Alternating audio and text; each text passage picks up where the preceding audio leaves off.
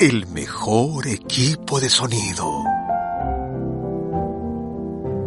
El piano de Mozart tenía 85 teclas, entre blancas y negras, y con ellas el genio austríaco tocó los más extraordinarios conciertos jamás escuchados.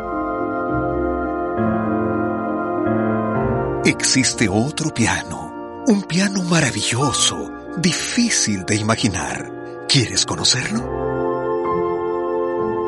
Para ello, tenemos que tomar una poción mágica que nos haga pequeños, pequeñitas, como duendes.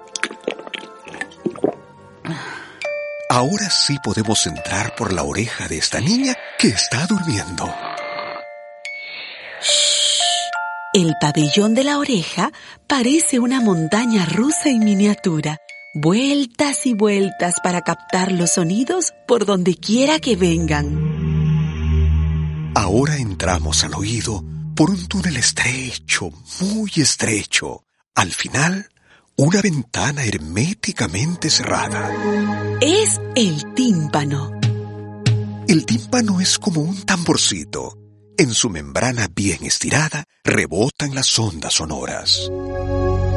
Detrás del tímpano encontramos tres huesitos, los más pequeños del cuerpo humano, martillo, yunque y estribo.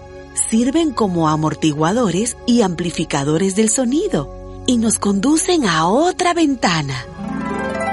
Ante nuestros ojos, el salón de música más increíble que se haya soñado, el caracol del oído. En el centro, un piano fantástico, pero no de 85 teclas como el de Mozart, este tiene 25 mil.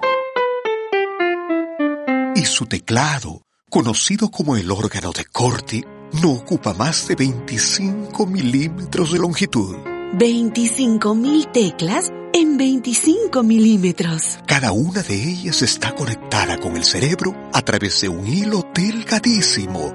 Todos los hilos unidos forman el nervio auditivo. Las ondas sonoras que llegan del exterior hacen vibrar la membrana del tímpano. Vibran también los huesitos y vibra la endolinfa, el líquido que llena el caracol del oído. Y estas vibraciones mueven una u otra de las 25.000 células auditivas. En los lóbulos temporales del cerebro, mediante una alquimia asombrosa, las ondas sonoras se convierten en palabras de amor, en poesía, en ruidos, en música, los más diversos significados traducidos en milésimas de segundo. Ningún equipo de sonido logra una perfección semejante. Y ninguna niña puede dormir con duendecitos en el oído. ¡Shh! ¡Vamos! ¡Salgamos de aquí!